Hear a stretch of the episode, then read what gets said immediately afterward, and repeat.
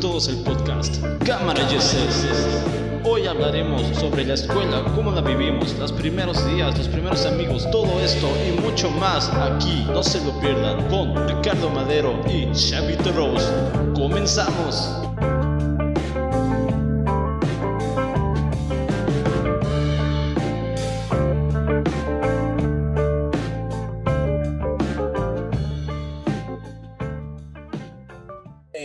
Ahorita que es tipos de compañeros, no sé si en tu círculo de amigos siempre hay uno que es como que el más pervertidón. Y algo extraño, en mi caso, lo que fue quinto y sexto de primaria, la persona pervertidona del grupo era una chica. ¿Cómo crees? Ella era la que siempre nos contaba cosas de, no, es que leyendo un libro que esto y vi una revista y, y una vez llevó un condón, y dice, no sé para qué sirve, pero, o sea, sí era como que mm, eres la única chica del grupo y eres la más pervertida, que curioso, ¿no?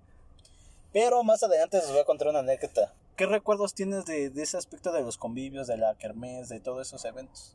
Pues sí, sin duda era algo también padre, ¿no? Algo emocionante, porque era cuando podías este, ir a la escuela y no precisamente a estudiar, ¿no? Sino echar relajo. Ya cuando decían era de civil, sabías que se iba a descontrolar, ¿no? Sí. Ya cuando ibas de civil. Y sí, pues cómo olvidar este las las kermés, kermeses, eh, en donde había, ya sabes, estos como boletitos de dinero, ¿no? Que, que uno cambiaba por comida. Creo que eran días muy buenos, muy padres, en donde podíamos convivir con, pues, con las familias de nuestros compañeros, con nuestros compañeros. Sin duda, creo que es algo muy bonito, ¿no? De, de la escuela. Eh, los bailables, a mí me tocó bailar este eh, la danza de los viejitos, Ah, claro. ¿no? Que quién no bailó eso, este el clásico vals al salir de la primaria, eso ya era un poquito más más grandes. Este, pues muchas cosas, creo que los festivales es algo característico de las escuelas. No sé si sea en todos los países igual, pero por lo menos en México es algo eh, muy característico, ¿no? Día de la Madre es muy especial de convivio, se recita un poema, se le regala flores a la mamá, se hace todo un show para, para agradecer a las mamás ¿no? que estén presentes, eh, al menos en estas fiestas. Sí, claro. Fíjate que hablando de esos festivales, te voy a contar algo. A. Ahorita que estamos nada más tú y yo, que nadie nos está escuchando. Sí. A mí me daba pena cuando Ajá. bailábamos este alguna danza de algún pueblito o algo así. Me daba pena usar los guaraches. O sea, Ok. no sé, ¿No te nunca me ha gustado este usar así como chanclas o guaraches, incluso cuando estoy en la en mi casa, siempre traigo tenis o algo así. O sea, no, nunca me ha gustado ni estar descalzo, ¿no? Eh, y no me gustaba, o sea, no me gustaba. Decían que iba a haber algún bailable y no me gustaba. Entonces, pues ya no me iba con todo el vestuario, pero con mis tenis. Y ya, ya cuando iba a, a entrar a bailar, pues ya me ponía mis guarachillos. Pero Sí, claro. fuera de eso, no, no me gustaba usar guaraches. No sé, no, no me gustaba. A mí una vez sí se me cayó mi... eh, Yo estaba en segundo o... Primero o segundo de primaria. A mí me disfrazaron de conejo. No, es que no, que es muy eh, delgadito. Sí, sí, sí. Entonces mi, mi trajecito de mi disfraz de conejo era de papel y pues era, era un conejito que tenía pues tal cual las nalguitas de fuera porque se rompió justo una, me agaché y se me rompió de mi traserín. Yo iba en uno de esos y pues con el conejito todo el mundo se reía porque pues yo era el conejito de las nalguitas de fuera, ¿no? Entonces no, para mí no fue nada divertido, para el resto de la gente que estuvo ahí pues sí, le dio le dio risa y pues es algo vergonzoso que yo viví en ese en ese momento. Sí, evidentemente, pues me daba, me daba pena, ¿no? Pero, pues a final de cuentas, era algo que tenías que hacer, porque, pues si no lo hacías, pues eso te podía perjudicar, ¿no? Con los maestros, ya ves que hay cada maestro que, Sí, ¿cómo olvidar? la persona que me ayudó ya entrando al salón fue mi maestra, ¿no? Mi maestra pus- le puso cinta canela a, quedaba de trajecito, ¿no? Y me cubrió mis, mis nalguitas de, de ser exhibidas en el salón. Uy, pues sin duda los maestros, ¿no? Creo que son una parte fundamental de, de nuestra vida dentro de la escuela. Muchos nos marcan para bien o para mal. Yo creo que tuve maestros eh, muy buenos en todo sentido, en todos los sentidos, y también otros que sí me llegaron a, a pegar, ¿eh? Este, pues, ¿qué te puedo decir? A ver, de los que recuerdo. En la, en la primaria había una maestra que nos trató muy bien, siempre. Era una maestra que, pues a la que, con la que tú te podías sentir como en casa, ¿no? Por decirlo así, una maestra que pues con mucha confianza que le teníamos.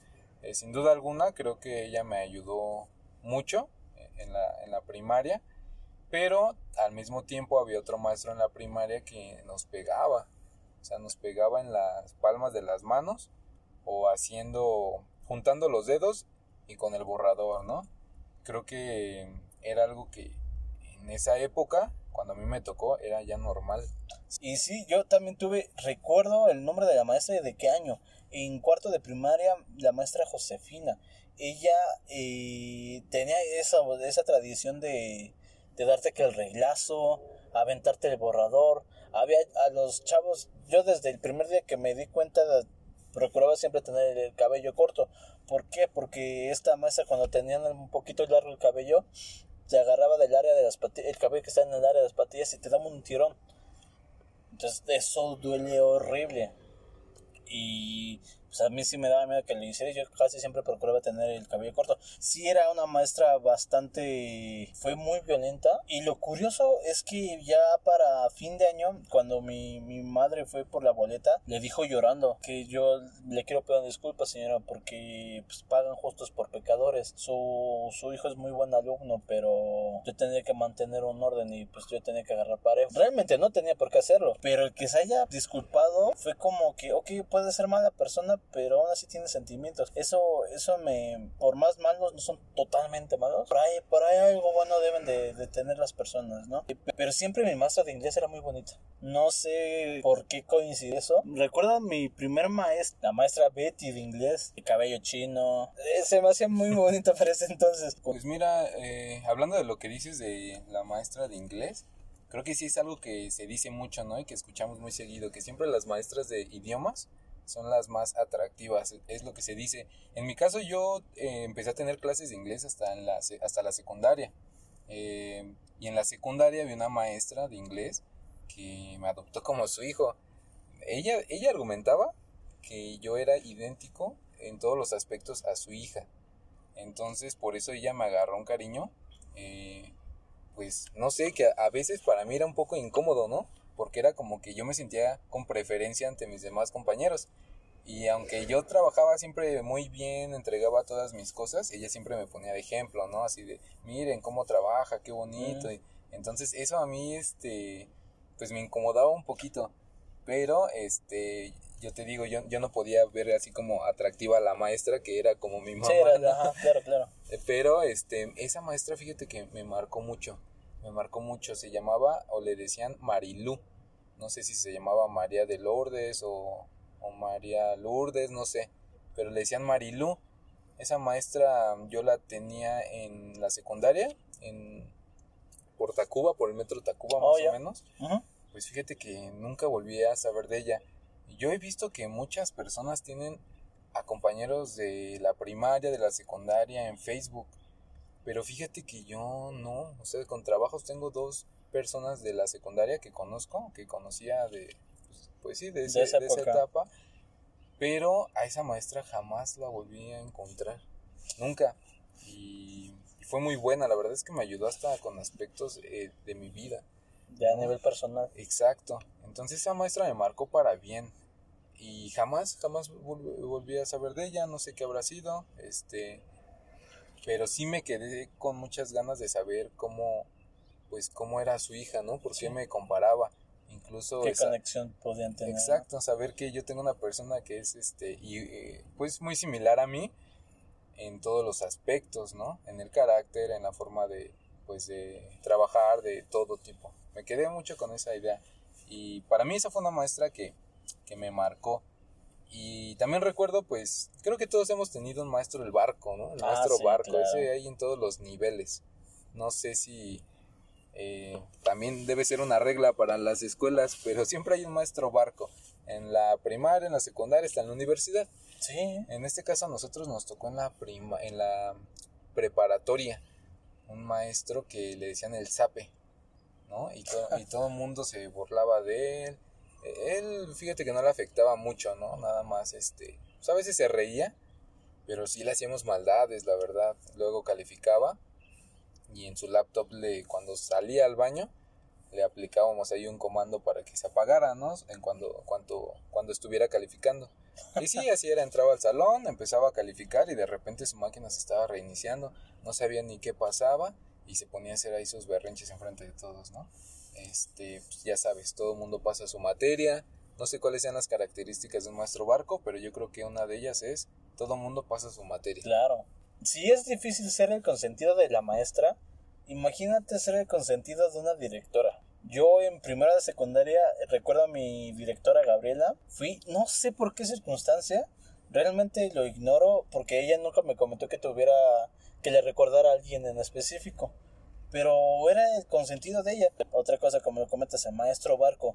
Yo tuve un maestro que no voy a decir su verdadero apellido, no era tan barco, pero en parte sí, porque nos decía, si quieren tener este asegurado un 8, aquí hay un escritorio grande, el que quiera, pues ponga su Torres. De ahí venía el apodo por, de la, de maestro Torres. De, del tamaño que está el Torres, del tamaño que es la calificación. Hay Torres 5, 10 o 15, ¿no? Ustedes saben si quieren su 8, su 9 o su 10. Sí, fíjate que eso es algo que nos toca a muchos, ¿no? El maestro que nos deja copiarnos, que nos deja pasarnos eh, las respuestas. Yo tenía uno igual de la carrera, que si te cachaba copiando, te decía un ejemplo, Ricardo, si vas a copiar, que sea en silencio, por favor. Y, pero te dejaba hacerlo. Ajá, o sí. sea, de plano esos son maestros que, pues no sé si llamarles barco o buena onda, ¿verdad? Pero eh, sin duda, pues este todo mundo tenemos o tuvimos uno igual. ¿Nunca te llegó a molestar el maestro de educación física? ¿A molestar de, en qué aspecto? En el sentido de que no hacían nada, pero te exigían todo. Irónicamente, los maestros de educación física son gordos. Pues sí. Con todo respeto, no, no vaya a ser que alguien se me ofenda. Sí, es una característica ¿eh? que tienen muchos este, profesores de educación física. más que gordos, la panza, ¿no? Como que la panza. ¿no? Exacto. Pero fíjate que a mí el profesor que me daba educación física en la primaria tenía un romance con la maestra de educación física de la, de la escuela que estaba pegada a la mía. O sea, había dos escuelas pegadas y cada una tenía su maestro. La de mi escuela era, era un maestro y de la otra escuela era una maestra y tenían su romance. Entonces, casualmente cuando salíamos a educación física, eh, a través de una bardita ellos se ponían a platicar entonces a nosotros nos dejaba jugar lo que quisiéramos. Y pues ya sabes, era el, la reta de fútbol masiva, ¿no? Todos contra todos. O sea, eran los mejores días de, de la escuela cuando nos tocaba educación física, porque ya sabíamos que eh, nos ponía nada más a calentar y de ahí era libre. Y ellos a ligar. Exacto, entonces era como un recreo de una hora, este, muy, muy, muy largo. Y aparte tu, pues, tu receso, ¿no? Tu recreo, que vamos a hablar ya más adelantito de eso. Para mí era era eso, no, no tuve oportunidad que nos estuviera indicando que hacíamos malos ejercicios o que nos regañara porque él estaba romanceando. Efectivamente, más bien positivamente o afortunadamente para nosotros. Además de exhibir. Pues sí, ya me estaba espantando ahorita que me dices que se me había tocado algún maestro. Qué bueno que hablaste rápido. Este, ah, caray, cuéntanos. No, no, no. Yo te iba a decir que. Hermano, yo te iba a decir, a mí no. Pero, oh.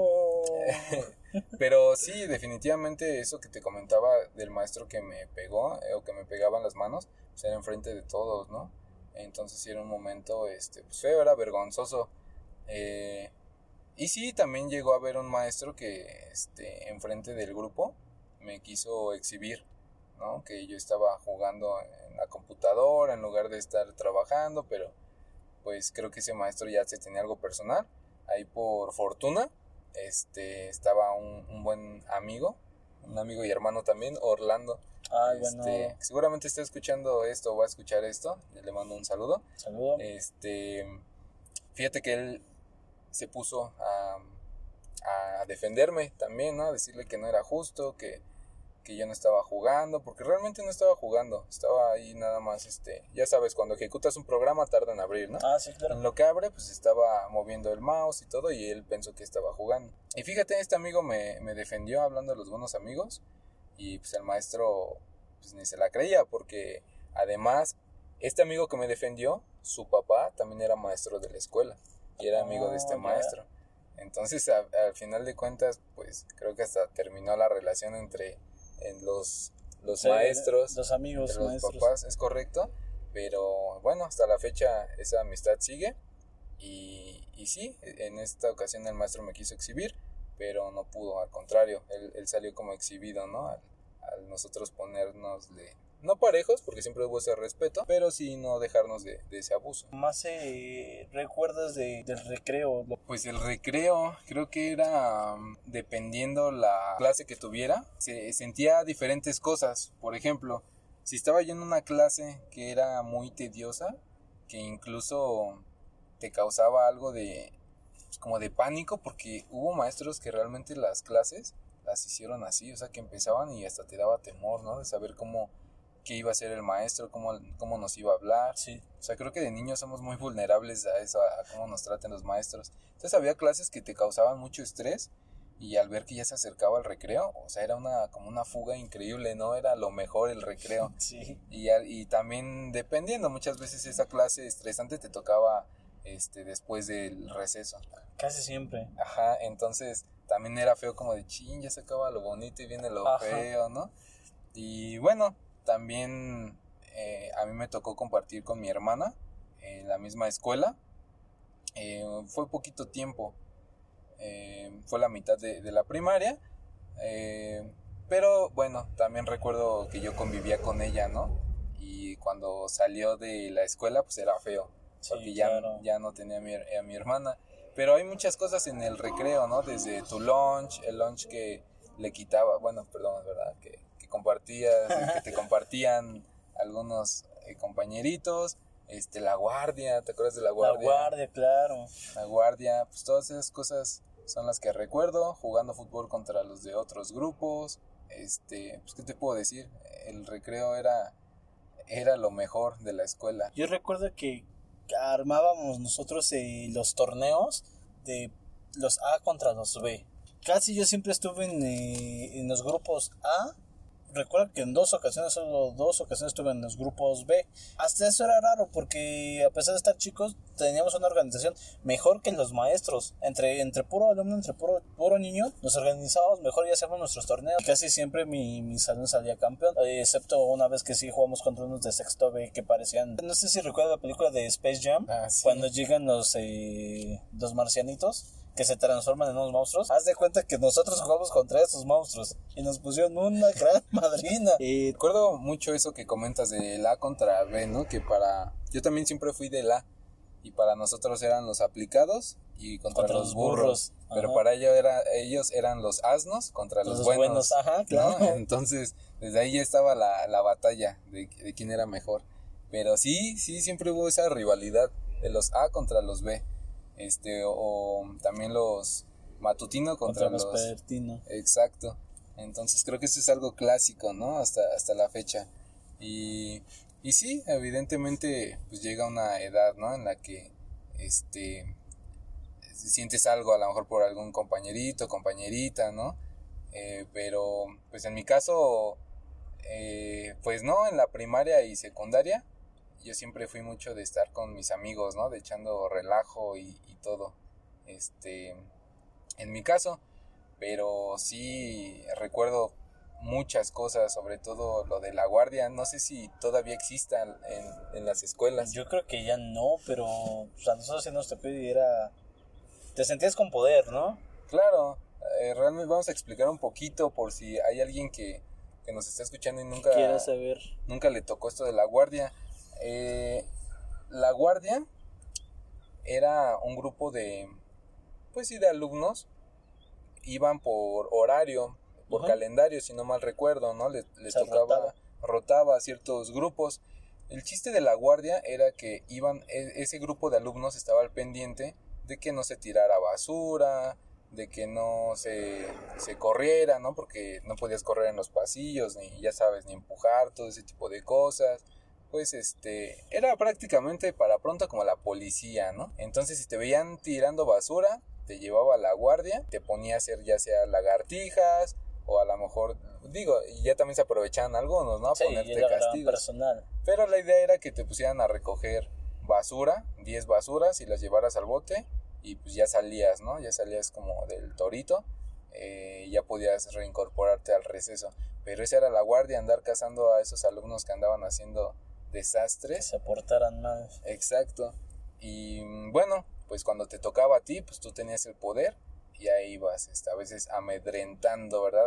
Amenazando a ciertos compañeritos y bueno, pues de ahí nació la Guardia Nacional. Así es, mi hermano, pues en exclusiva aquí en la cámara, yo sé, escuchando el origen de la Guardia Nacional, ni más ni menos. Bueno, dejamos hasta aquí eh, la plática, vamos a mantener un poquito de suspenso para que en el próximo episodio se enteren de la continuación. Vamos a hablar de algunos pleitos que tuvimos en la escuela, algunos datos vergonzosos. Va a estar muy bueno, no se lo pierdan en el próximo podcast de la cámara Giselle. Ya saben, cuídense mucho, nos escuchamos, bye.